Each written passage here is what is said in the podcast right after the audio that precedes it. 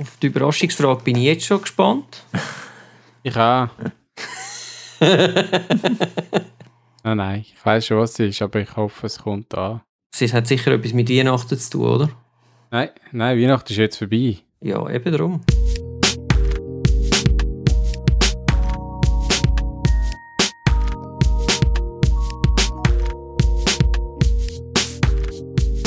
Herzlich willkommen zum ersten und vielleicht besten Fotografie-Podcast in Schweizer Mundart. Zusammen mit mir, dem Sven, dem Bojan und dem Stefan. Hallo. Hallo zusammen.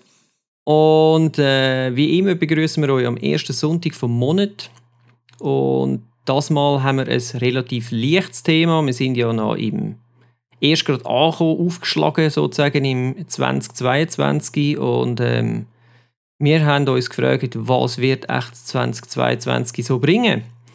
Und wir hoffen natürlich darauf, dass endlich das böse Wort mit C nicht mehr so eine Rolle spielt, aber ähm, wir werden es sehen. Was ähm, habt ihr so das Gefühl, was wird 2022 für uns bringen? Ja, ich glaube, dass das, das böse Wort mit C beschäftigt uns noch länger. Chipkrise äh, spielst du auch. Ich hoffe, es geht nicht um äh, essbare Chips. Das wäre ein lustiges Thema. Und ich glaube effektiv, wenn man so schaut, was, was bei Apple abgeht, wir werden das nicht so schnell los. Chipmangel dominiert den Markt nach wie vor. Ich meine, da, ähm, ja, wenn wir mal in unsere Runde schauen, ich weiß nicht genau, Sven, wenn hast du deine MacBook Pros bestellt? Also ich habe nur eins In... bestellt, im Gegensatz okay, zu dir. Und ich habe es am 1. November, glaube bestellt. Und ich habe es okay. noch nicht. Gut, ich werfe 19. Oktober in die Runde. Das, ja, man kann es ausrechnen. Das sind mehrere Monate Wartezeit. Ähm, und Apple hat doch eine rechte Marktmacht, die sie ausüben können. Sie bringen es mhm. trotzdem nicht an, wobei ja klassisch schützen natürlich ihre Marge damit. Ähm, aber auch andere Hersteller. Also ich habe zum Beispiel gehört Godox, wo ganze Produktlinien nicht mehr herstellen Fernauslöser, Stichwort. Klar, mhm. sind dann ältere Produkte, aber die werden völlig vom Markt genommen. Sagt man, hey, wir brauchen die Komponenten für, für neuere Linien, für andere Devices. Also streicht man ganze Produktlinien teilweise einfach zusammen. Und äh, äh Sony, ja, ja. oder als Stichwort ja auch. Ja, auch bei den Einsteigergeräten, oder? Also da eben zwei, wo nicht mehr hergestellt wird, jetzt. Und ich nicht gewusst, dass es überhaupt noch hergestellt wird. Aber weißt du, ich frage mich, ich frage mich einfach, wenn man so, in Anführungszeichen, alte Sachen nicht mehr herstellt, okay. Aber ja, man braucht die Chips nachher für neues Zeug, dann frage ich mich, ja, aber dann kaufe ich jetzt in neuer Verpackung alte Gugus. Nein, nicht unbedingt, oder? Ich glaube, es sind nicht unbedingt genau die gleichen Chips, aber sie werden vielleicht die Produktions- also die Fabriken oder die, die ähm, Produktionsstraße werden dann einfach für die anderen Produkte gebraucht. Also anstatt dass man noch, dass man noch weiter irgendwie Zeit, Geld und Rohmaterial investiert für ein altes Produkt zu fertigen, braucht man es dann halt einfach noch jemand anders, für etwas anderes. Also für eben neuere, weil, weil dort hast du natürlich auch dann mehr Absatz, oder? Ja, gut, hat das nicht sogar, Entschuldigung, hat das nicht sogar Apple so gemacht, dass man gesagt hat, man reduziert die iPad-Produktion zugunsten von der iPhone-Produktion, weil Bestellungen über der Erwartungen gelegen sind. Dann hat man es so einfach umgeschiftet. Das kann sein, aber ich frage mich jetzt gerade, dann ist eben vielleicht gar nicht unbedingt. Äh, äh, wahrscheinlich geht es dann nur ums Rohmaterial, oder? Also Silizium etc. etc. wo du einfach sagst, also, hey, schau, wir ja, es ist, es ist alles. Es kommt ja alles zusammen. Also Silizium, das ist auch schon länger klar, dass dort einfach, äh, dass man nicht genug hat, dass man nicht genug kann äh, ähm, fördern, oder? Und also China hat ja eigentlich so 80 Prozent von der Reserve mal aufgekauft vor ein paar Jahren und seitdem dominieren sie den Siliziummarkt und glaube alles von Afrika. Ähm, und jetzt seit der Chipkrise, ähm, ja, also es ist einfach nicht mehr in dieser Masse vorhanden. Und dann alles andere, was daraus folgt, das sind teilweise ganz kleine Bauteile, wo also nicht ganze Chips, sondern nur Teile, von, also wo in Chips wiederverwendet werden oder Teile, die einfach auf der Platine müssen, äh, verbaut werden, aber einfach nicht um sind. Und dann, ja, wenn dann quasi den zehnfachen Preis musst zahlen für das Teil, dann überlegst du wahrscheinlich schnell, ob das dann wirklich noch für das alte Low-Budget-Produkt rausgeben oder ob dann doch einfach dich konzentrierst auf die teureren Produkte. Mhm. Also ich würde es mir so erklären. Und, äh, Aber was, was, was haben Sie denn das Gefühl, wird das jetzt das Jahr besser? So weit, wie ich gelesen habe, wird es noch schlimmer. Ja, es kommt, es kommt natürlich sehr darauf an, oder? Wie, also. wie uns die ganz andere Wort mit C, Corona beschäftigt, oder? Wie, welchen Impact das, das hat weltweit. Weil, ähm, ja, wenn du schaust, ich meine, der Schwarz Peter wird ja immer weitergehen. Oder du als Konsument bestellst etwas, dann kann es nicht geliefert werden. Sei es ein Premium Reseller oder der Händler direkt, oder? Und die sagen dann ja der Zulieferer und dann ist wieder der Zulieferer. Die Kette geht ja immer weiter und irgendwo hängt es einfach, weil wir sind in einer globalen Krise, wo alle betroffen sind und darum glaube ich auch, dass sich das Ganze verschärfen wird. Die Frage ist einfach auf dieser Seite, brauchen wir denn äh, so regelmäßig Updates? Also ich weiß, wir reden sehr viel über Sony, aber da frage ich mich schon, braucht es dermaßen viele Upgrades im, im Kamerabereich? Nur weil man es kann?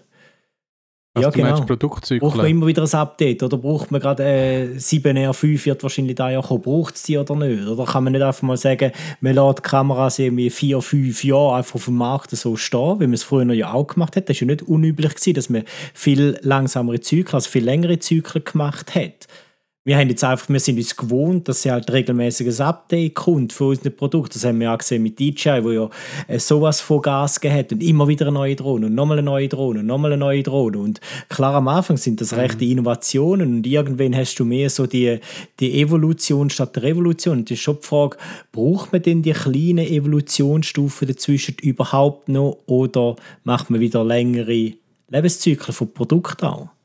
Ja. Ich wäre natürlich fürs Zweite, also einfach so vom ökologischen Standpunkt her, oder? Und äh, das ist ja das, was mich gerade bei DJI so stört. Dann kommt irgendwie ein Jahr nachdem das Produkt lanciert worden ist, kommt der Nachfolger raus. Äh, DJI Pocket 2 zum Beispiel, okay, vielleicht sind es zwei Jahre dazwischen. Aber das ist dann inkompatibel zu dem Zeug, das ich vorher schon gekauft habe, oder? Und das finde ich dann so wirklich unnötig. Also dann schau doch wenigstens, dass es einen Adapter gibt, dass du das Zeug wieder kannst brauchen oder mache so eine Produktpflege, dass du die alten Akkus wieder kannst verwenden und so. Äh, das mit dem das ganze Zubehör dann nochmal müssen kaufen, nur weil du jetzt den Nachfolger gekauft hast. Ich meine, bist schon ein treuer Kunde von der Marke und dann wirst du nochmal so abgezogen.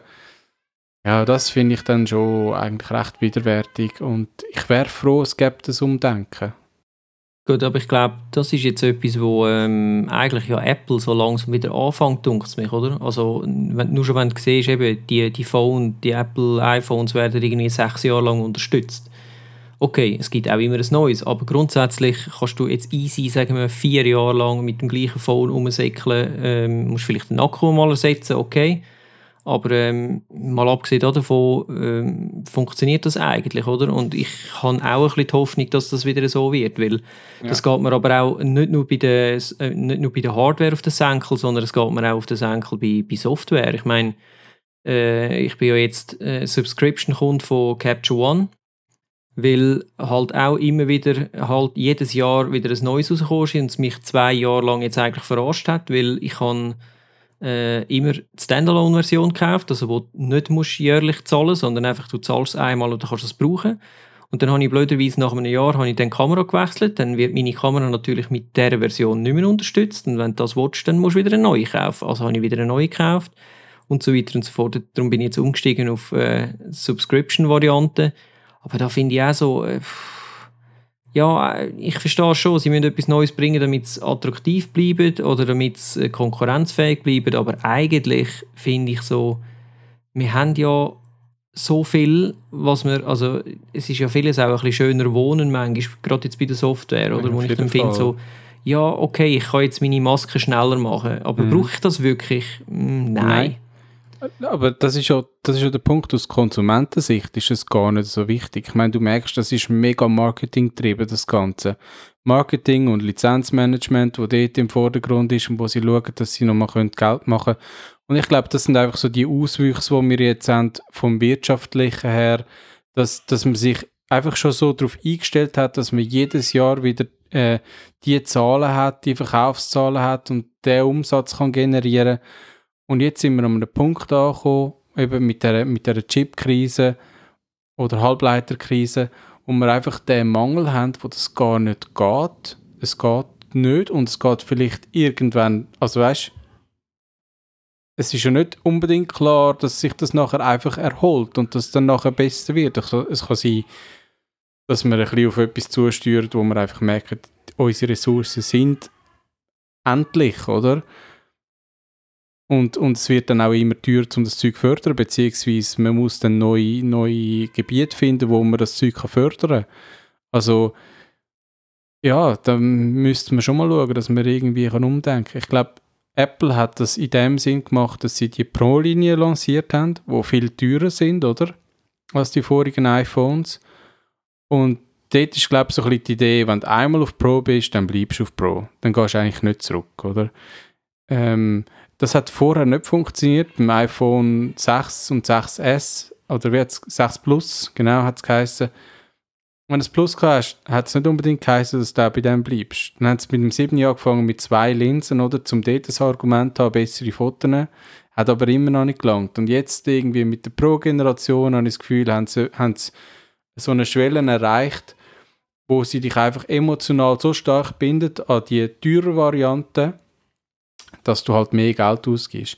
Dann brauchst du auch vielleicht erst alle zwei oder drei Jahre ein neues. Aber das sind dann schon eher die, die dann alle zwei, drei Jahre auch eins kaufen.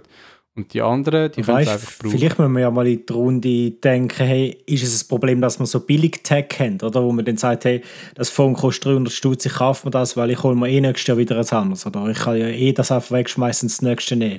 Ich meine, das braucht ja auch jedes Mal Ressourcen, oder? Und ähm, vielleicht ist das ja auch ein großes Problem. Also, so oder so, wir, es geht richtig strukturelle Probleme, die wir jetzt ansprechen, oder? Und ich glaube, genau, weil, schön übrigens von, von Bojan, der sagt, ja, vielleicht begreifen wir jetzt endlich mal alle, dass unsere Ressourcen endlich sind, oder zumindest die, wo wir jetzt, jetzt fördern.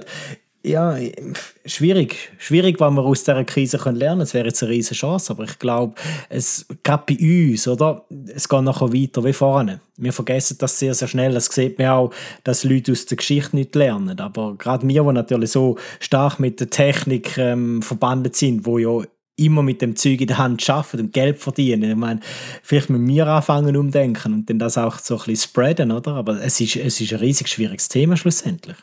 Also, äh, da habe ich einfach gerade ja. äh, letztens ein gutes Sprichwort zu dem Ganzen. Ähm, ich weiß nicht, ob ich es eins zu eins wiedergeben aber irgendwie es ist äh, darum gegangen, eben die Geschichte lernt andauernd, aber sie findet keine Schüler. Mhm. Das äh, ja, geht so ein bisschen in die, in die Richtung. Und was, was ich jetzt eigentlich so ein bisschen die Hoffnung habe, ähm, also ich, ja, ich denke wahrscheinlich auch, die Chip-Krise wird uns noch länger beschäftigen. Ähm, ich denke, es wird einfach ein neues Normal geben, im Sinne von, es ist halt, ja, wenn du es bestellst, musst du halt einfach zwei Monate warten. Ich meine, wenn du das Auto bestellst, musst du sechs Monate oder ein Jahr warten, weißt du, was ich meine? Äh, das wird wahrscheinlich das neue Normal sein. Aber was ich die Hoffnung habe, ist, dass jetzt durch das äh, Kamerahersteller ein bisschen mehr gezwungen sind, ein bisschen mehr zu denken wie äh, Apple und Co. Wo halt dann, dann müssen sie halt ihre Software einfach, weil mit der Software kannst du noch so viel rausholen und du kannst noch so viel verbessern. Und das siehst du ja auch, das hat ja bei Fuji auch funktioniert, ja. oder? Dass sie, äh, die Anhänger von Fuji sind Anhänger von Fuji, weil sie einfach gewusst haben, es gibt einfach alle zwei, drei Monate gibt's ein, neu, ein neues Feature per Software ähnlich wie Tesla und das funktioniert. Also, mhm. du sprichst viele Sachen an, wo ich nicht ganz dahinter stehe. Also zum einen Umdenken so wie Apple.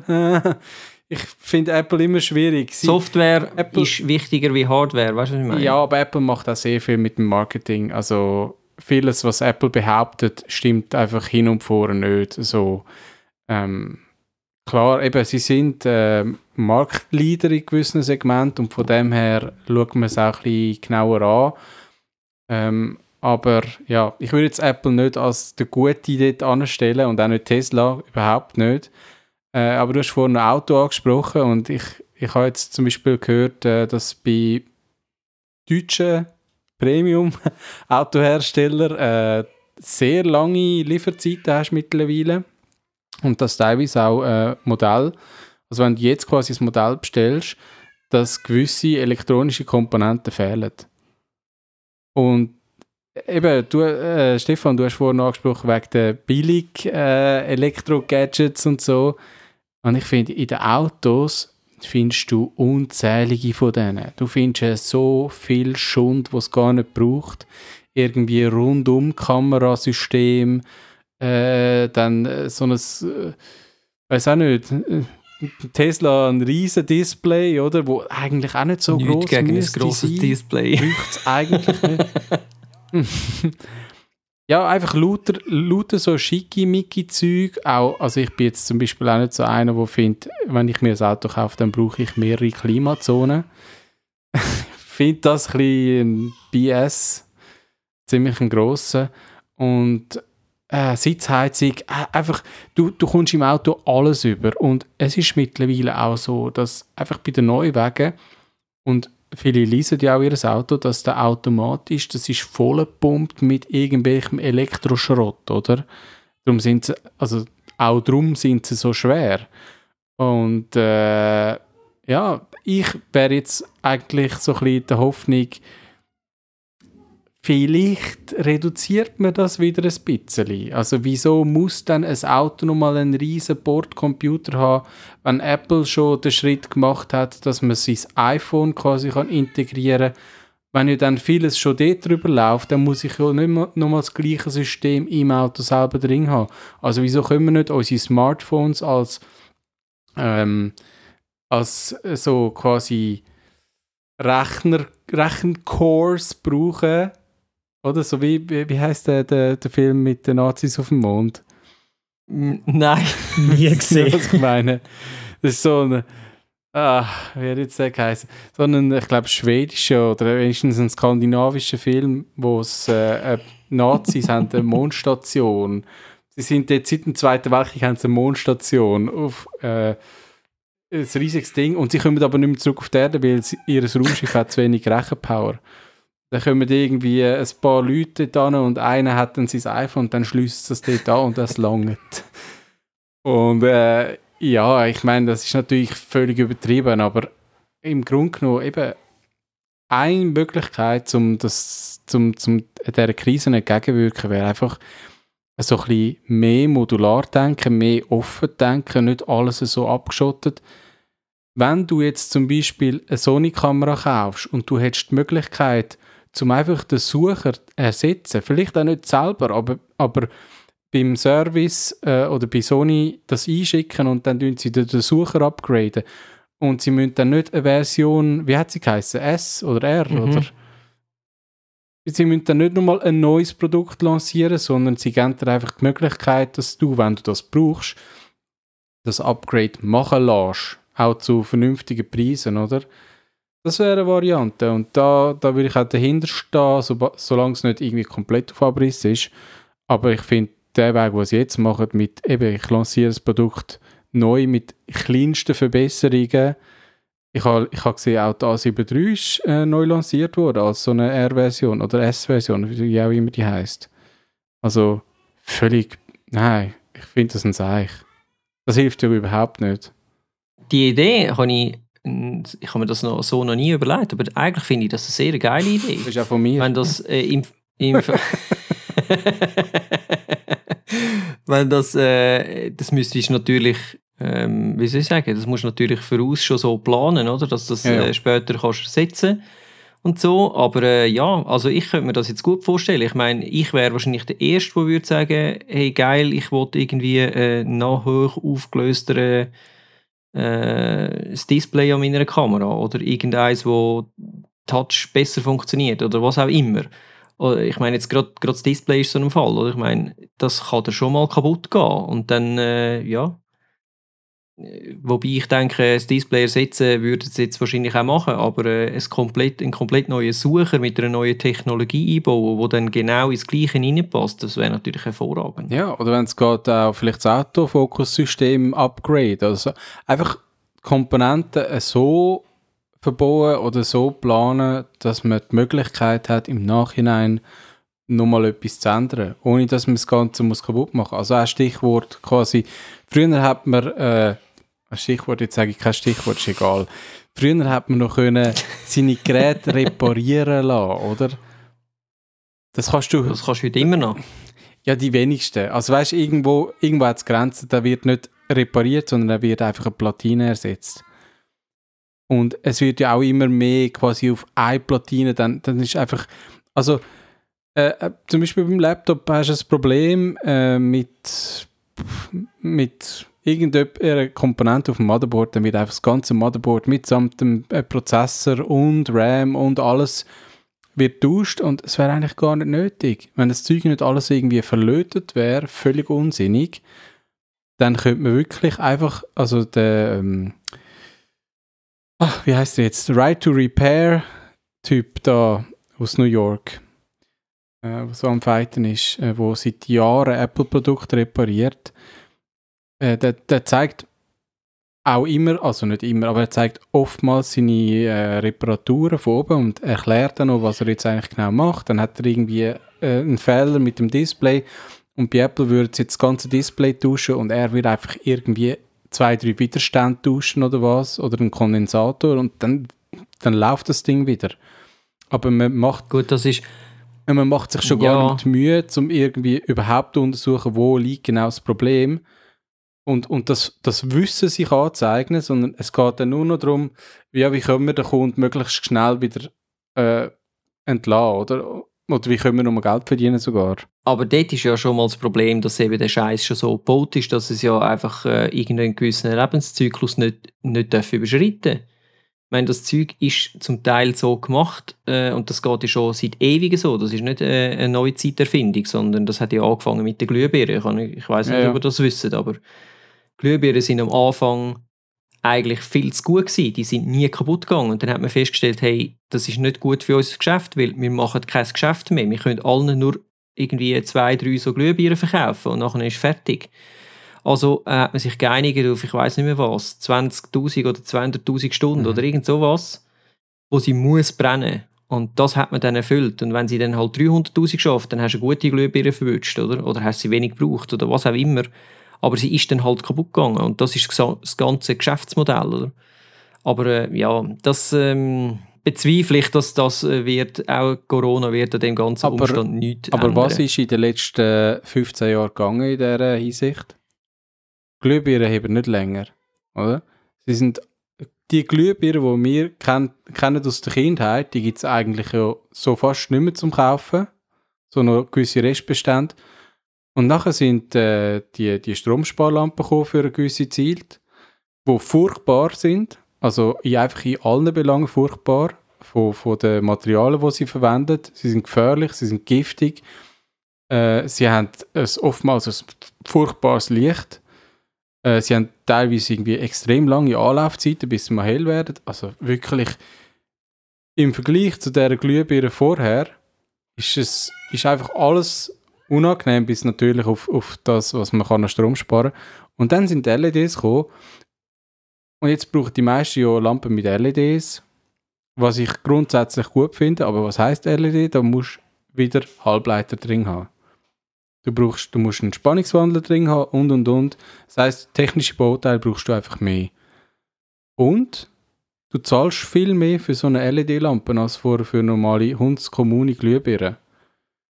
Und das, das ist halt... Aber du sparst natürlich Strom. Ich glaube, du, du holst Strom das, sparen wieder rein. Das ist auch etwas, was ich mir reinrede, aber ich, ich bin so skeptisch, dass ich denke, wahrscheinlich hole ich das nie mehr rein, ja. was ich da gezahlt habe. Ja, schau mal, Philips Hue Energieeffizienz Klasse G, oder? Ich meine, hm, ja. Aber das ist die neue Klasse, das ist die von 2021, mhm. oder? Vorher sind ja, sie ja. nämlich auch noch auf A+, genau. was auch immer gewesen. Ja. Also das äh, für äh, unsere ZuhörerInnen ähm, müssen wir das vielleicht noch schnell erklären, was da genau das Problem ist, weil ich glaube nicht, dass das alle mitbekommen haben. Wolltest du das machen, Bojan? Nein, ich weiß es. Ich die zwei verschiedene, ja, es gibt ja zwei verschiedene Skalen. Also es gibt einfach die alte und die wird regelmäßig, also die, die, die Energieeffizienzklasse wird regelmäßig überarbeitet. Das ist schon vor langer, langer Zeit so gewesen mit den Monitoren. Vielleicht kennen Sie es noch, Energy Max, oder wie das geheißen hat da ist auch, dann ist immer noch ein Jahrgang gestanden und ja, je nachdem hast du dann halt eine gute Qualität und, äh, und zeitgemäße Technik, aber es kann sein, dass das ein paar Jahre später dann schon komplett anders aussieht. Also, ähm, und genau. jetzt mittlerweile sind wir so, dass die Fernseh- und Glühbirnen und sonstige technische Komponenten von vor ein paar Jahren halt ähm, nicht mehr das A++ haben, was sowieso völlig sinnfrei war, dass man überhaupt so etwas eingeführt hat,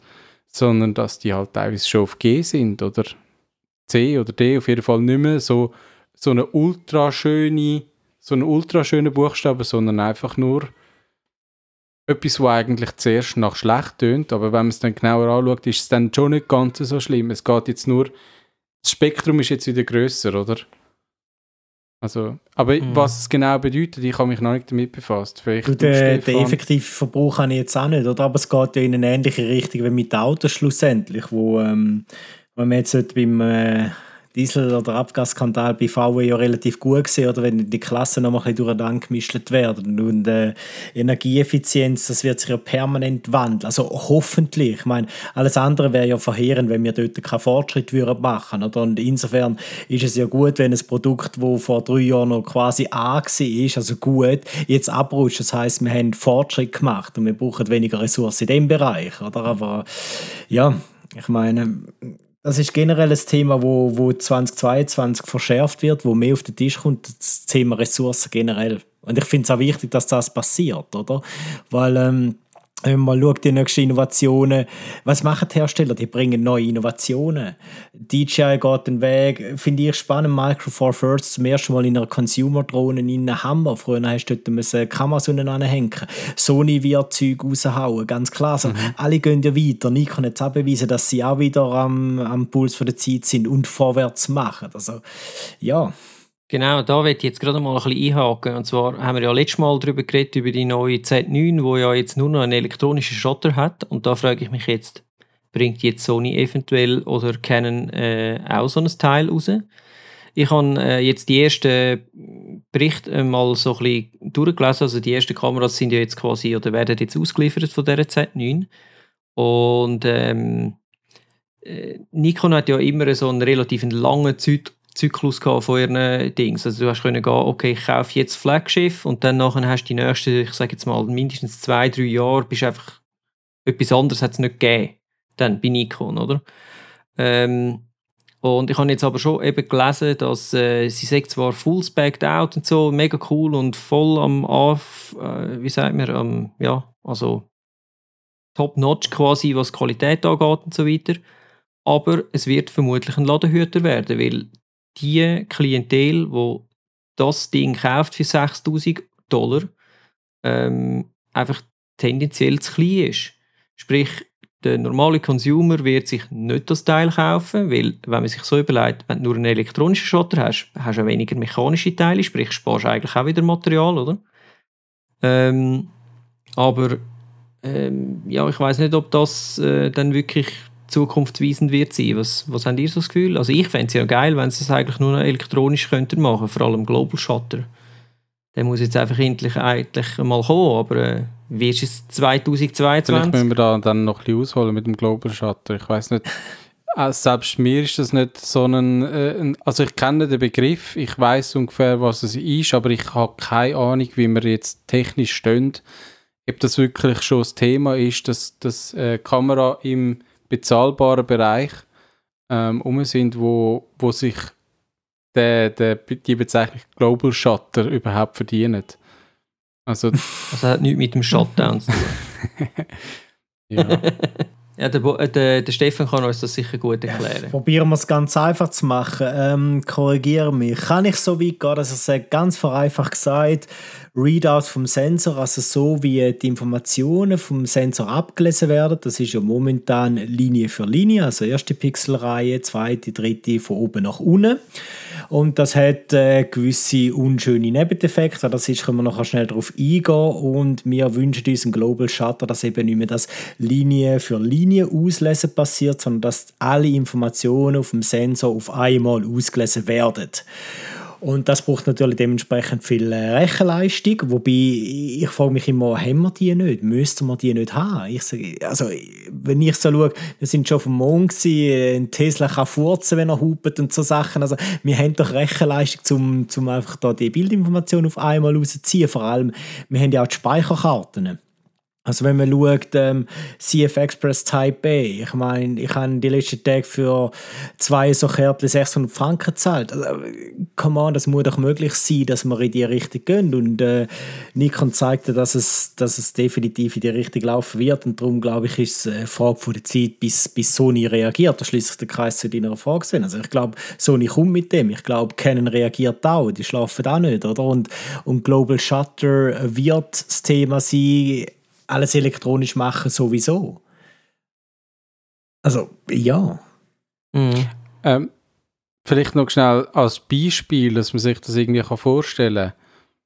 Das bekannteste Beispiel, das mir jetzt gerade im Kopf ist, ist ein Helikopterrotor zu fotografieren und anstatt dass man dann irgendwie gerade Rotorblätter hat, ist es, sind es irgendwie bogene oder sogar spiralförmige ähm, Dinger, also sie sehen recht skurril aus.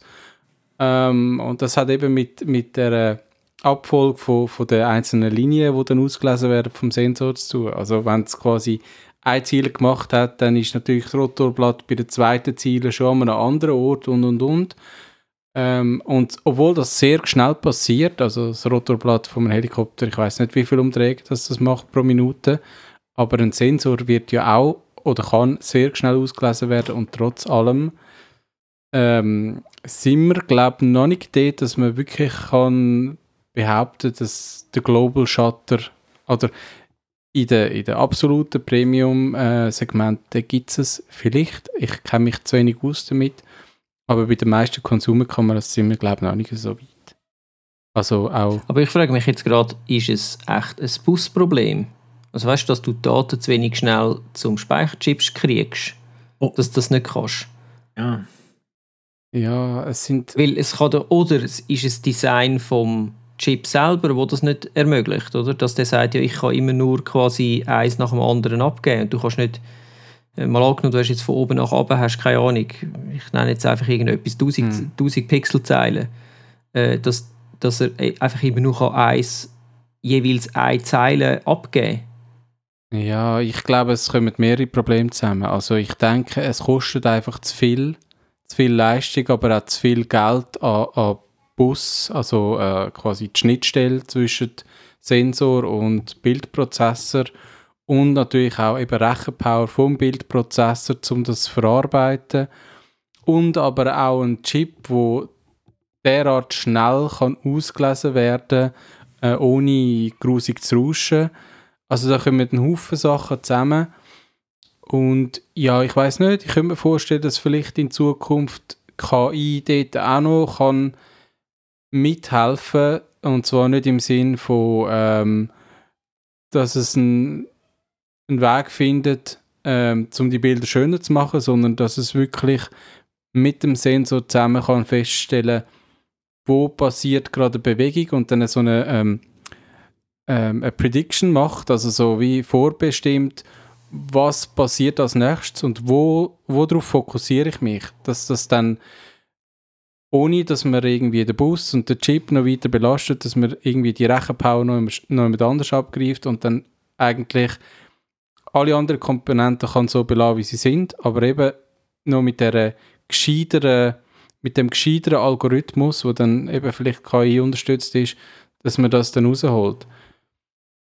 Das wäre eine Variante, aber ähm, puh, keine Ahnung. Ich weiß auch nicht, wie, wie groß der Need ist für das, wie, wie das Bedürfnis ist. Eben bei den Konsumenten, ich glaube, die meisten werden nicht einmal groß merken, dass das ein Problem ist. Ich weiß noch, früher mit, mit den günstigen Kompaktknipsen, wenn irgendwie ein Zug reingekommen ist, da hast du auch noch gemerkt, wie sich so gewisse Sachen so verbogen haben, komisch. Aber das Problem, das hast du ja jetzt eigentlich nicht mehr. Oder? Also ich glaube, das Problem wird erst dann beim Consumer ankommen, wenn es wirklich nur noch einen elektronischen Shutter gibt. Aber die meisten... Jetzt, solange du das noch mit, mit mechanischem kannst lösen, respektive ja... Ja, aber in den Handys hast du ja auch keinen mechanischen, oder? Ja, da siehst du es ja auch. Ja. Ich glaube, beim elektronischen Verschluss haben wir auch noch ein Problem mit dem Licht oder also mit künstlichem Licht. Das kommt ja dann noch dazu. Das, glaube, das ist sogar äh, das Hauptthema, denn, wenn es nur um den elektronischen Verschluss geht. Oder da reden wir dann noch weniger vom Readout. Also, ja, ich bin gespannt. Ich will, ich will generell gerne mal mit so einer Nikon fotografieren, einfach zum Wissen, äh, die Probleme, die wir kennen, treten die dort auf. Oder nicht? Kannst du nicht bei der Sony einstellen, äh, den Silent Mode und dann hast du auch nur den elektronischen genau. Shutter? Und dann hast du ja oftmals Probleme mit Kunstlicht. Also das kann man, kann man sehr ah. gut ausprobieren. Und das ist ein bisschen Krux auch für äh, die Hochzeitsfotografen. Du denkst ja, super, ich shoote Silent und nachher bist du irgendwo, Chile geht ja meistens noch oder hell und hast genug Licht so, ähm, aber sobald es ja. ein dunkles Standesamt ist, wo du nur ein bisschen künstliche Lichtquelle hast und so, holy moly, also ich würde nicht müssen dort innen fotografieren, oder? Dann hast du dann deine Streifen, also. Es wird mit solchen Kamera wird einfach nicht mehr in einem dunklen Loch geraten, fertig. Ja. Nur noch bei Tageslicht, wenn es schön ja. Wetter ist. Ja, also vielleicht ändert sich auch nochmal die Chip-Technologie, also die Sensortechnologie. Vielleicht ja, braucht man da etwas, was ein bisschen, ein bisschen äh, organischer wirkt? Was, was, äh, wir sind jetzt da recht technisch geworden. Was haben Sie denn so das Gefühl, äh, gibt es eventuell an der objektiven Front noch irgendetwas Neues das Jahr? Oder würdet ihr euch dort etwas wünschen? Also, ich habe gerade letzte Jahr im Kurs äh, fotografiert mit Nikon und ich glaube, Nikon wird natürlich weiter Gas geben mit ihrer Z-Linien, oder? Weil das ist definitiv ein Bedarf von Leuten, die sagen, hey, ich habe zwar noch die, die alten F-Objektive, aber ähm, immer mit dem Adapter, keine Lust, ich wechsle die auf äh, native Objektiv mit Z-Mount, das definitiv. Ich bin sehr gespannt, was, was Tamro macht in dem Bereich. Ich meine, die sind am Gas geben, und zwar mega. Also, äh, jetzt hätte ich schon wieder, oder nein, ich bringe jetzt das englische Wort, Customization, ähm, Anpassung von deiner Linsen oder an deine Bedürfnisse anpassen. Also Zoomring, wo kannst du verstellen, wie reagiert sie in Sachen Autofokus deine Linse mhm. plötzlich, äh, so Fokuspunkte, du kannst setzen und nachher tust mit einem äh, Klick äh, oder mit einem Buttondruck quasi die Fokusstrecke abfahren. Und so Sachen, äh, höchst spannend, was dort kommt, in den grossen Brennweitenbereichen, wo Licht stark abdeckt werden, irgendwie im Bereich von, wir fassen es mal grob, von 20 bis 140, wo man sieht, dort innen ist es möglich, vielleicht ein bisschen länger gefasst, 30 bis, bis 130 um, oder, realistisch gesehen, aber dort können wir Lichtstärken bauen von 2, 2,8 umeinander durchgehen. Das ist schon sehr, sehr spannend, was in diesen Bereichen gehen wird. Und äh, klar, Sony, Sony tut ähm, kontinuierlich updaten, G-Master hat man gesehen 70200 ähm, finde ich persönlich gut, weil es hat immer die zwei G-Master gegeben, die mich gestört haben, nicht wegen der Qualität, wobei doch eins wegen der Qualität. 70200 wegen dem Gewicht, da muss man sagen 70200 ähm, sehr geile Qualität, äh, beschissenes Gewicht. Hast nie mitgenommen, weil die Linse hätte mehr genervt als alles andere. Ähm, 2470 regt mich höllisch auf mit dem Flare-Verhalten, das die Linse hat. Da finde ich immer, das ist nicht G-Master würdig. Also ich habe es in Afrika ein paar Mal gemacht, ihr könnt es schon mal im Buch rein, dort habe ich es publiziert, oder wo ich so von Flares rede. Und das war klar, gewesen, wenn ich jetzt ein Kapitel mache über Flares, Abbildungsfehler, es kann nur eine geben, 2470. Weil die produziert, wenn du gegen die Sonne fotografierst, einfach am meisten Flares mit Abstand. Ich habe noch nie ein Objektiv gehabt, das so grosse, hässliche Flares macht. Und darum ist es wie mehr logisch, dass dort ein Update kommt. Also die Linse ist hervorragend. Das ist hässlich. Ja, nein, die sind wüst. Kannst du dir nicht vorstellen, dass das vielleicht irgendwann noch äh, so ein bisschen Anklang findet? In der Insta-Community. Äh, das auf das Mal Flares noch Retro-Objektiv. Nicht die, nicht die. Ja. Nein, wirklich, wirklich nicht. Also ich verstehe, dass man sagt, Flares sind schön und es gibt ja auch Filter im Photoshop, wo man die Flares nachher nachträglich äh, zurückbringt. Früher hat es eine Software gegeben, Lens Flare Studio. Ähm, ja, genau. aber, aber nicht, nicht, nicht die 2470er Lens Flares. Also vom G-Master finde ich wirklich nicht schön, weil die sind extrem groß, extrem störend. Wenn ich die gleiche Situation nehme, das habe ich effektiv in Namibia. Dort habe ich mit äh, 1635 G-Master Linse fotografiert, 2470 und 1635 Tip-Top.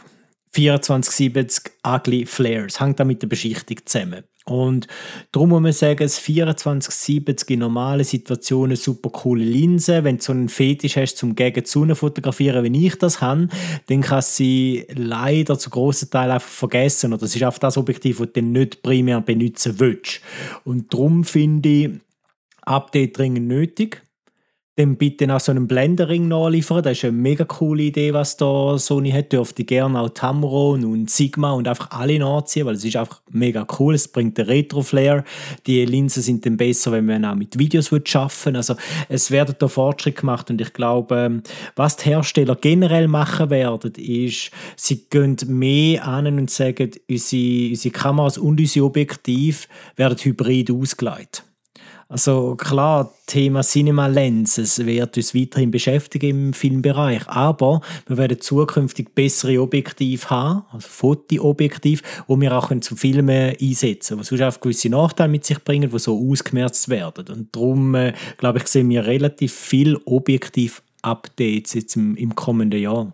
Sechs Seiten von Sony, wo 2470, aber auch äh, genauso bei Nikon, wo mehr auf die Z-Serie geht.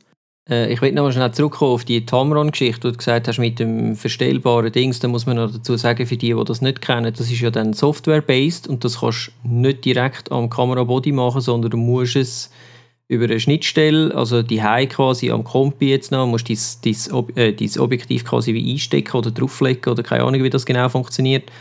Und dann kannst du es über eine Software kannst du es quasi konfigurieren, was soll, wie soll der Blendering funktionieren, wie soll der Zoomring funktionieren, etc. etc. Einfach, das, das äh, hat vielleicht noch Fragen gegeben vorher.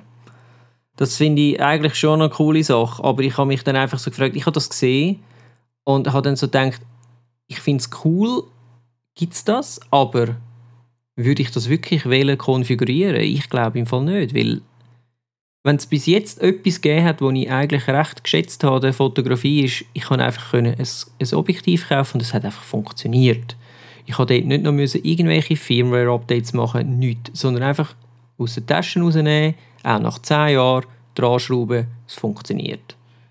Und wenn du jetzt so Lösungen hast, mit Software, wollte ich dann nicht wissen, ob das Teil in 10 Jahren noch richtig funktioniert. Gut, was natürlich hast, also Lens Utility heißt das wer es nachschauen Tamron Lens Utility ist die Software. Ähm, ich glaube, das funktioniert genau gleich.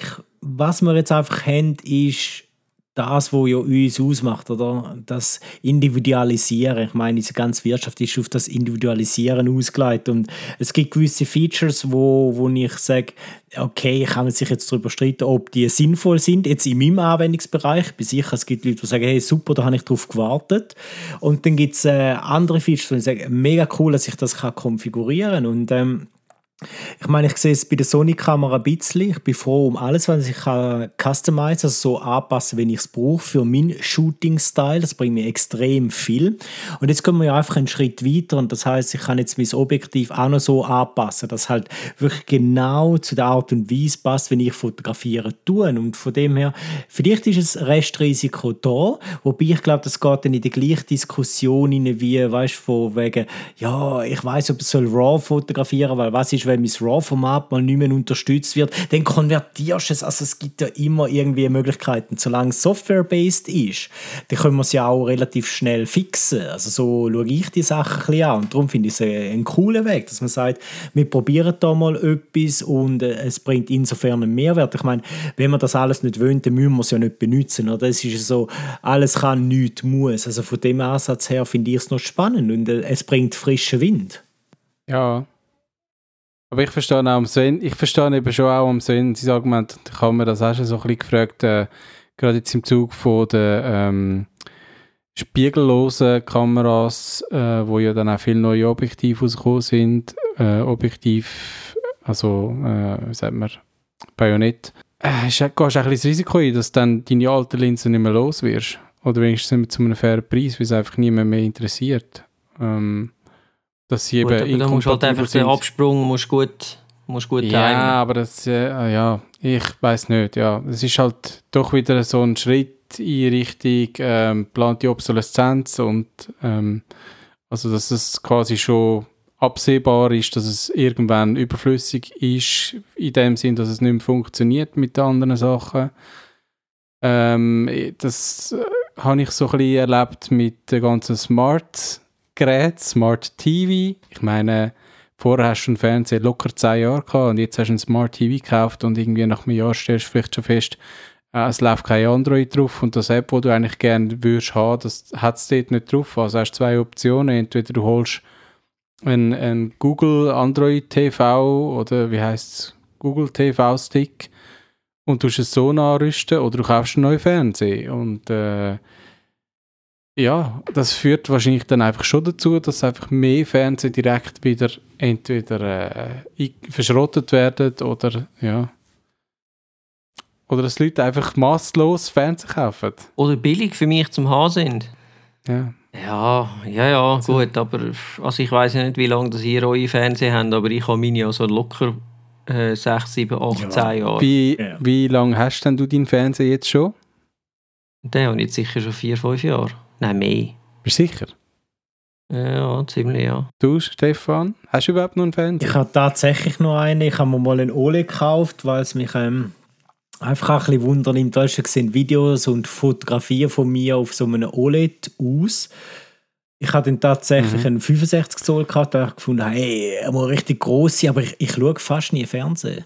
Also wenn ich klar mal etwas streame, ja. ich nehme es mir dann immer vor, oder ist es das gleiche wie mit dem Gamen auch bei mir, nehme immer vor, so jetzt habe ich mal Zeit, jetzt game ich etwas und nachher ja. denke ah nein, ich könnte da ja. etwas lesen oder dort noch etwas lernen und dann ist das Slot schon wieder weg. Also ich bräuchte keine mehr, effektiv nicht und darum ist bei mir auch nicht so, dort haben wir jetzt eine große Innovation, ich will den haben, das, weil ich habe ein Gefühl, wie von einem Fernseher bei mir einfach nicht empfacht.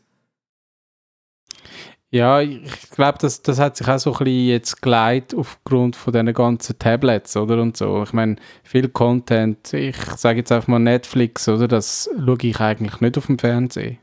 Das schaue ich vielleicht auf dem iPad oder sogar auf dem iPhone. Mhm. Im Bett irgendwie noch das iPhone führen und Netflix schauen ist, ist das gar nicht so wichtig, dann so ein grosses Also das heisst, du willst dann einfach unbedingt ein neues iPhone oder ein neues iPad? Das auch nicht unbedingt, weil Qualität, ich meine, ich habe, Netflix gibt es ja auch verschiedene Qualitätsstufen, oder? Standard, wo du nicht mal HD hast und dann HD, Full HD, was auch immer. Qualität ist, glaube ich, nicht einmal DVD ebenbürtig, wenn man es so nebeneinander anschaut.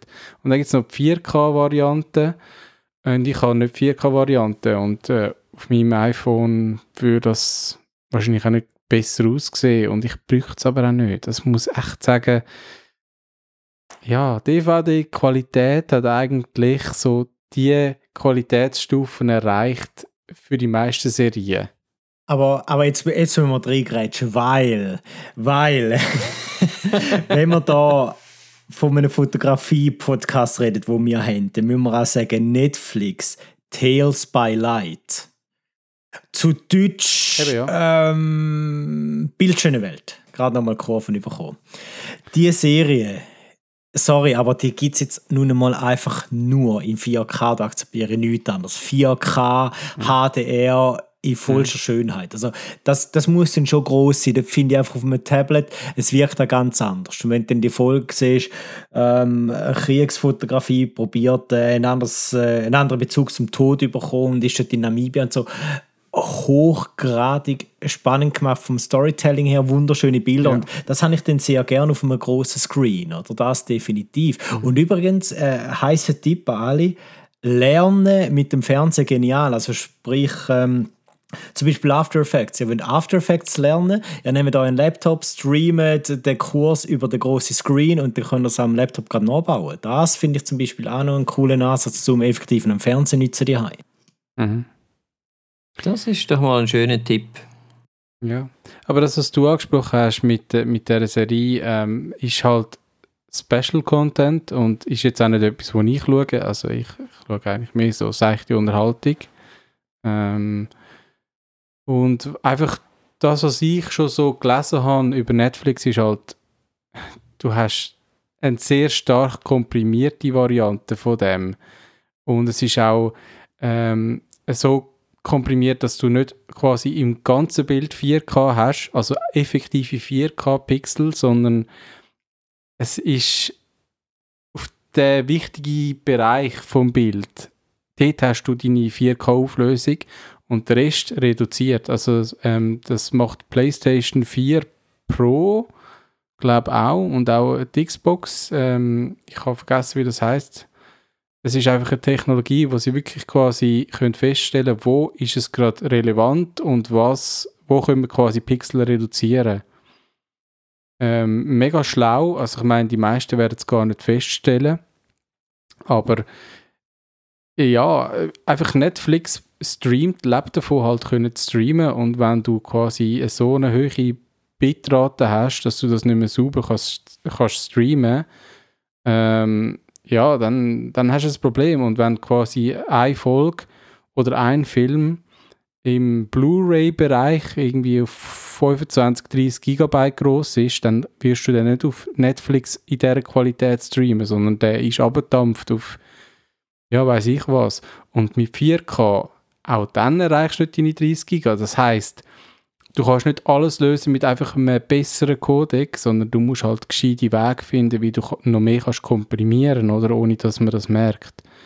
Und darum sage ich eben, mir langt eigentlich die Qualität von DVD, wo ein sehr einfacher Codec ist, MPEG 2, ähm, verwandt mit JPEG übrigens. Vielleicht können wir da dazu auch noch mal ein Special machen. Ich glaube, wir haben mal äh, einen Erfolg darüber gehabt. Das ist aber schon lange her, ja. Aber das ist ja egal, das kann man, das kann man sich noch mal reinziehen. Ähm, ja, von dem her, das, das ist für mich okay. Ich brauche nicht mehr. Ich kann es sogar noch komprimieren und das ist okay für mich. Also, ähm, ich kann vorher mal noch schnell, wir sind jetzt da wieder ein bisschen abgeschweift über Fernsehen und so, ähm, noch schnell eine Umfrage machen, und zwar an unsere HörerInnen. Ähm, mich nimmt es nämlich Wunder, findet ihr das eine coole Idee, was Tamron jetzt da macht mit diesen äh, softwarebasierten Linsen sozusagen? Findet ihr das gut oder schlecht oder nicht? Schreibt es uns doch mal als Feedback, ähm, dann können wir vielleicht das auch mal reinnehmen noch äh, in unsere nächste Folge. Das äh, wäre vielleicht einmal noch eine spannende Geschichte.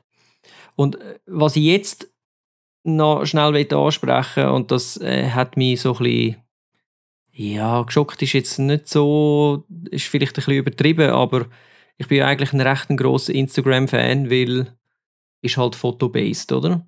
Und äh, Instagram hat jetzt ähm, gesagt, ja, im 2022 werden sie viel mehr äh, ihre Videos und Reels äh, also es wird viel mehr video-oriented werden, à la TikTok etc., weil das Zeug halt einfach zieht. Und ich finde das so ein bisschen, hm, ich sehe die Überlegung dahinter, weil äh, ich merke es ja selber auch, ähm, ich konsumiere mindestens über die Hälfte, die ich konsumiere auf Instagram, sind mittlerweile irgendwelche Reels und so äh, und weniger Fotos, aber eigentlich wollte ich dort Fotos konsumieren, aber es, es, es trifft mich dann halt, es, es driftet immer so ein bisschen ab.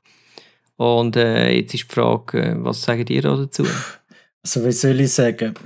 Instagram, da interessiert es mich glaube ich mehr, was der Nachbarshund macht. Instagram, was die macht, ist mir sowas von egal. Also ganz im Ernst, ich finde, mhm. hey, seit das eine Facebook-Plattform ist, sorry, eine Meta-Plattform ist, äh, der Zug jetzt schon können sein Facebook gegen Wand fahren, er schafft das Gleiche mit Instagram, da ist er gut drin und hat den Cash. Ich finde, ich finde, die Plattform ist sowieso mega uninteressant, weil du hast so viel Influencer-Zeug drauf, du musst nur einmal auf etwas Falsches klicken und äh, der Algorithmus pickt. Also eigentlich würde ich schöne Fotografien haben und dann habe ich dort einen Kaffeebecher und dort äh, Cat und ähm, ja, ja, ich sehe Bubis, mm. sprechen wir es an, all das Zeug, oder? Nein, mm. Ist wirklich, ich finde, ich finde, Plattform ist nicht cool. Für, für Fotografie finde ich nach wie vor 500px eine sehr coole Plattform. Viewbug, mm. äh, mir sieht es ein bisschen im englischsprachigen Raum, dass Fotografen hingehen und sagen, und jetzt wird es absurd eigentlich, im Prinzip wir nehmen Twitter für unsere Fotografien. Und nur schon der ja. Schritt, der, der, sagt eigentlich alles, da muss man gar nicht viel mehr dazu sagen. Oder dann, dann soll Insta die Videos machen und die Reels und für 13-Jährige spannend sein. I don't care at all. Mhm. Ja, ich sehe das, oh, ja. ich sehe das eigentlich ziemlich genauso. Ich bin natürlich ein bisschen wenig involviert in das ganze Fotobusiness, aber Instagram hat für mich so keine Relevanz. Das ist wirklich vor Jahren, wo ich mal einen Account gemacht habe, habe ich eigentlich gehofft, dass das wirklich eine Plattform ist, so wie ich habe früher eine Fotocommunity.de äh, viel besucht. So ein etwas in dem Sinn, einfach eben die New Generation, oder? Äh, so ein cooler mit App und so. Und dann habe ich gemerkt, es geht eigentlich nur noch darum, dass sich irgendwelche Chicks verkaufen, ähm, ja, ich, das, ich bin extrem selten auf Instagram. Also ich frage mich manchmal, wieso habe ich das App überhaupt noch installiert? Äh, und es hat wirklich eigentlich noch nachgelassen, seit es zu Facebook gehört. Oder jetzt Meta. Äh, von dem her, es ist mir so egal. Aber ich muss noch eins sagen zu TikTok. Äh, TikTok und auch YouTube macht ja das auch schon nach mit TikTok, mit den Videos, mit den Shorts, oder? Äh, dass jetzt quasi Instagram da nachzieht, ist ganz normal. Äh, ich habe mich aber auch schon ein paar Mal jetzt dabei verwünscht, dass ich irgendwo in so einer Schlaufe gelandet bin, wo einfach ein Short oder ein TikTok nach dem anderen durchgescrollt wird und am Schluss habe ich eine halbe Stunde verbraucht, ohne dass ich überhaupt haben will, das App öffnen. Also das ist so direkt über die Synapse gesteuert. Ich bin auf dem WC abgesessen und dann ist mir das Bein eingeschlafen. Nein, aber äh, also das ist, dass die wissen ganz genau, wie das funktioniert, dass sie dich süchtig mhm. machen über kurze Zeit und aber auch über lange Zeit. Also du kommst ja dann auch immer mhm. wieder zurück. Und es mhm. ist so etwas Widerwärtiges, aber es funktioniert. Das stimmt. Eben, das ist das, wo ich sage, ich konsumiere mittlerweile mehr Reels darauf, weil das sucht dich so schnell rein und dann bleibst du einfach hängen und das kommt immer gerade das Nächste Furchtbar. und so. Aber ich sehe eben, ich habe zwei Probleme mit dieser ganzen Geschichte. Und das eine ist, ähm, mich stört, dass jetzt jede Plattform alles macht. Früher war es wie klar gewesen, okay, YouTube ist einfach Long Content. Äh, TikTok ist TikTok und Instagram ist Instagram und Twitter ist Twitter. Und jetzt macht einfach ein alles, alles. Und es kommt überall dann das Gleiche. Und ich finde so, hey, ähm, Ja, aber eigentlich... Brauche ich das? Will ich das? Also ich sehe den, den, den, Sinn und Zweck dahinter nicht ganz. Du, man tut sich ja dann den Kuchen immer noch mehr aufteilen. Ja, man, es macht einfach keinen Sinn. Man probiert es, oder? Äh, es gibt einen, äh, einen guten einen Beitrag von Valulis, Valulis Daily oder so. Also für die, die es nicht kennen, das, der hat früher mal auf, äh, was ist es, WDR. Er hat wieder mhm. mal eine Sendung im Fernsehen und irgendwann ein paar Jahre später ist ins Internet gewandert und seitdem, hat, seitdem macht er nicht nur Beiträge, die kritisch äh, sich über äh, Sendeinhalt, ähm, mit Sendeinhalt befasst, sondern eben auch mit so Internetgeschichten. Und genau das ist das Thema gewesen, wieso macht YouTube jetzt TikTok? Und YouTube probiert das, aber die meisten ähm, Shorts auf YouTube haben einen TikTok-Stempel drauf. Das heißt, es funktioniert überhaupt also nicht. Also Insta meinst Sie probieren einfach... Instagram nicht auf... Nein, ich rede jetzt von YouTube. Ja, Insta auch Schon, weil YouTube habe ich noch nie gesehen. Ja. Krass. Mal, mal dort auch. Also, es, das zeigt eigentlich einfach, es funktioniert nicht. Und das Kernbusiness von YouTube ist nach wie vor längere Videos. Und ich glaube auch, Instagram wird irgendwann aufwachen und merken, es funktioniert so nicht. Ähm, die Zersetzung vom Markt, die funktioniert nicht. Es, ist, es bleibt bei diesen paar Apps, die wirklich dediziert so ein bisschen ihr Kernbusiness haben. Aber ähm, sie, eben, sie, sie tun natürlich auch Geld ausschenken, oder? Ähm, gewisse Zahlen, ähm, Viewerzahlen, die führen zu recht guten Geldbeträgen. Das hat TikTok vorgemacht und ähm, YouTube ist nachgegangen. Allerdings ist es bei YouTube nicht so klar, wie dann du zu Geld kommst. Bei TikTok ist es, glaube ich, relativ fair. Also, du kommst relativ schnell einmal etwas über und äh, es ist dann auch klar, wieso. Und bei YouTube die lassen sich eigentlich so ein bisschen offen. Und ich kann mir vorstellen, bei Instagram, da wird auch so ein bisschen damit gewunken, so, hey, look, da ist der Cash, komm, mach doch etwas.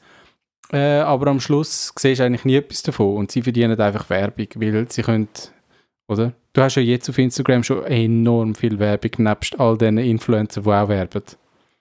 Ja, das stimmt. Also ich habe im Fall jetzt, gerade diese Woche habe ich mal ein bisschen für mich getestet auf Instagram. Ich habe sonst nie Reels äh, gemacht und ich habe jetzt mal zwei, drei gemacht und es ist im Fall schon noch krass, was der Algorithmus bewirkt. Also ich meine, das Foto, im Normalfall sehen das bei mir vielleicht so, ich sage jetzt 250 bis 500 Leute. Äh, und ein Reel hat einfach die fünffachen Zahlen mhm. innerhalb zwei Stunden. Ja. Also es ist wirklich crazy. Und das heißt für mich eigentlich, die, die Plattform ist für Fotos am Sterben. Und jetzt möchte ich nochmal schnell zurückkommen für, äh, auf, auf Dings von Foto-Community, habe ich früher auch genutzt. Ich weiß nicht, gibt es die überhaupt noch? Glaub und schon. das andere äh, 500 Pix. Ich meine, 500 Pix finde ich eigentlich einen coolen ähm, Ort, aber mich hat an beiden von diesen Plattformen immer gestört, dass es eben so, äh, wie soll ich sagen, es sind dann ein bisschen Fotonerds unter sich, sagen wir jetzt mal, oder? Also sprich Fotografen unter sich und es ist so krass community-based, sprich, wenn ich viele Leute kenne, wenn ich bei vielen Leuten einen guten Eindruck hinterlasse und ständig schreibe, dann werden meine Fotos aufgehypt und dann sind sie gut. Und das hat mich immer brutal gestört, weil, ich meine, sorry, dort hat es manchmal Sachen gehabt in Trending-Fotos, wo du denkst, so, wieso? Warum? Oder, äh, es werden, oder Fotografen werden gesagt, ja, es ist so ein gutes Foto und du schaust es an und du denkst so, Alte, wie viel Mal hast du schon, ist das dein allererste HDR-Bild, das du schon jemals gemacht hast oder was? Das sieht aus zum Kotzen. Also, und alle finden es super. Und das hat mich so gestört, dass ich weißt, aufgehört habe ja, dem. Brauchen, brauchen wir das? Brauchen wir irgendein Rating, wo uns sagt, das ist ein gutes Bild. Und da gehen wir doch dann gerade in die Richtung, was ist ein gutes Bild? Ich meine, eigener Podcast, völlig klar. Vielleicht wäre das spannend. Was mhm. macht ein gutes Bild zu einem guten Bild? Sind es die Likes, sind es ja. die Comments? Was macht ein Algorithmus? Ich meine, eigentlich, wenn man es ganz genau nimmt, sind wir alle Sklaven von einem fucking Algorithmus. Weil wir machen ja nicht das, was wir machen wollen, sondern wir bedienen den Algorithmus brandgefährlich für Kreativität, weil es gibt eine homogene Masse aus dem raus. Und das heißt, große Tech-Firmen mhm. geben uns vor, in welche Richtung unsere Kreativität gehen muss. Und das ist natürlich, ja. da, da könnte ich kotzen, ne? Also wirklich, das finde ich. Aber ja. du hast absolut recht und ich bin absolut deiner Meinung, wir müssen darüber einen Podcast machen. Vielleicht gerade nächstes Mal. Habe es gerade aufgeschrieben. Es brennt. Ich habe es gerade aufgeschrieben. Ich merke, es brennt. Es brennt wirklich, ja. Nein, ich finde, ich find, das ist ein wichtiges Thema, gerade heute, weil ähm, Fotografie ist omnipräsent, oder? Und vor allem auf Social Media Plattformen. Und wie gehen wir mit Bildern um? Was, was macht das Bild zu einem guten Bild? Auch das ganze Thema mit Manipulieren mit, mit Bildern. Welche Macht haben Bilder? Oder? Ich finde, diese Themen sollten wir mal ansprechen. Dann bringe ich ein paar Sachen auch, die ich sonst im Unterricht zeige, oder was alles manipuliert wird. Und äh, es, ist, es ist ein mega spannendes Feld. Und dann könnte man auch den Blick werfen Richtung äh, Metaverse, oder? Wenn man ja jetzt da von Social Media Plattformen redet. Was bedeutet Metaverse äh, generell mal gesehen und was könnte das für Fotografen bieten? Also höchst spannend, ja. wenn wir in die Richtung würden gehen mit der, mit der nächsten Folge, weil ich glaube, wir sprengen schon wieder enorm den Rahmen von dem Podcast. Genau, genau. Ich schreibe es gerade auf. Ich schreibe es gerade auf. Ja, dann heißt das, wir müssen langsam zum Ende kommen. Genau. Äh, ich kann jetzt noch schnell, bevor du äh, deine allseits beliebte Überraschungsfrage uns dann zum Abschluss stellen darfst, äh, würde ich gerne noch eine neue ähm, Rubrik einführen und, das und zwar sind das so quasi unsere Tipps des Monats. Das sind kleine Sachen, wo man sich vielleicht wo einfach nicht äh, eine, ganze, äh, eine ganze Diskussion können entfachen aber wo trotzdem spannend sind. Und äh, ich habe da so etwas entdeckt und zwar ist das eine Webseite ähm, TOSDR .org. Und das ist die Abkürzung für Terms of Service Didn't Read. Da geht es darum, äh, man kann eingeben, ähm, äh, zum Beispiel Facebook, und es tut einem dann vereinfacht, also die, die lesen die Terms of Service und tun es in einfacher Sprache ganz einfach, halt auf Englisch, aber trotzdem in mehreren, in wenigen Sätzen zusammenfassen, was man dort genau erlaubt und was nicht. Weil ich bin überzeugt, alle von uns haben schon mal irgendwo irgendwelche Terms of Service akzeptiert und wissen gar nicht, was drin steht, was wahrscheinlich bei 99,9% von allen Websites der wird der Fall sein oder Programm auch. Und äh, dort kann man mal ein bisschen abchecken, was man zum Beispiel dann dort äh, eigentlich genau erlaubt hat und was nicht. Sehr, sehr, sehr cool. Ich glaube, du tust noch auch in den Show Notes verlinken, das Ganze, oder wo wir jetzt erwähnen. Ja, perfekt. Tue ich noch rein. Ähm, ja, etwas Kleines, ähm, einfach was bei mir aktuell war in einem Kurs. Ich habe es zwar schon mal erwähnt, auch in diesem Podcast, aber einfach da nochmal, ähm, Passa zu 2022. Künstliche Intelligenz, hat der Bojan schön angesprochen, wird, äh, wird dominanter werden, wird äh, sich, äh, wie soll man sagen, weiterentwickeln.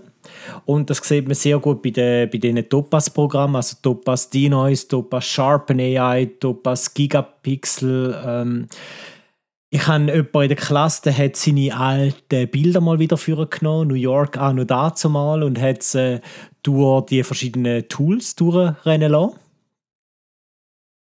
Mit dem Ergebnis, dass du aus acht äh, ah, was sind es, glaube ich, ja, 8 Megapixel-Bilder ursprünglich mal gewesen, die er da hatte. Wirklich Fotos machst, du heute sagst, wow, mhm. die hast du so groß, die könntest printen, die sehen mega scharf aus. Also wirklich cool, was du kannst machen. Und das heißt, dass du vielleicht Bilder, die du früher einfach gelöscht hättest, jetzt kannst du so hydrapieren, dass du die wieder kannst brauchen oder vielleicht auf denen so ein bisschen den letzten Touch geben. Also alles, was der Topaz macht, finde ich höchst spannend und sollte man mal ein Auge drauf werfen, definitiv.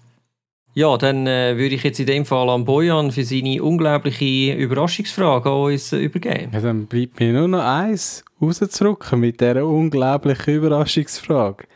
Äh, sie zielt auch so ein bisschen ab in Richtung Zukunft. Ähm, wir schließen die Folge ab mit der Frage, was, wo wollt ihr, dass sich äh, die Sensoren weiterentwickeln? Zu mehr Pixel oder zu mehr Frames? Wie meinst du mehr Frames? Mehr Fotos, äh, schnellere... Äh, ah schnellere Sensoren, mhm. sagen wir es so? Ähm, da ich nicht irgendwie ein unglaublicher Sportfotograf bin und selten den Burst wirklich nutze, bin ich für mehr Pixel. Weil ich finde mehr Pixel, respektive mehr Auflösung schon noch recht geil. Mhm. Okay, Stefan, wie sieht es bei dir aus? Ich würde mich gerne anschließen bei mehr Pixel. Ich vertraue aber noch zu wenig drin, dass wir so weit sind, dass wir das Rauschen ähm, adäquat in den Griff bekommen. Und darum sage ich lieber noch ein bisschen mehr Speed, weil es hat schon Momente gegeben, wo ich sage, 20 Bilder sind zwar nice, aber ich weiß Alpha One mit komprimiertem RAW 30 Bilder. Ich sage immer, aber mh, hm, vielleicht wäre es so 60 Frames dann doch noch etwas oder mhm. Fotografie. Ich weiß, da haben wir zwar Video, aber in höherer Qualität. Und das wäre doch recht cool, wenn man da damit könnte machen, um einfach mal mhm. umspielen damit auch. Wie sehen ihr dann, oder wie stehen ihr zu Smartphones mit ultra äh, hohen Auflösungen? Was ja immer mehr im Trend ist. Äh, ja. Dort dann wieder nicht, hä? Nein. Nein, dort wünsche ich mir lieber einen optischen Zoom. Und zwar einen echten optischen Zoom. Aber das ist jetzt nicht Praxis, wenn. Eben. okay. Ja, gut. Ja. Dann äh, danke vielmals. Dann sind wir schon wieder am Schluss von unserem äh, Podcast angekommen. Wir hoffen, euch hat es gefallen. Äh, falls es euch gefallen hat oder eben nicht, dann könnt ihr uns äh, äh, Feedback äh, per Mail machen am besten an podcast.fotografie-stammtisch.ch oder schreibt uns in Pinwand auf Facebook und ähm, ja, wir hoffen, wir hören euch äh, oder wir dürfen euch wieder, eure Ohren wieder verwöhnen am nächsten ersten Sonntag vom Monat, dann im Februar. Ciao zusammen. Ciao zusammen, bye bye.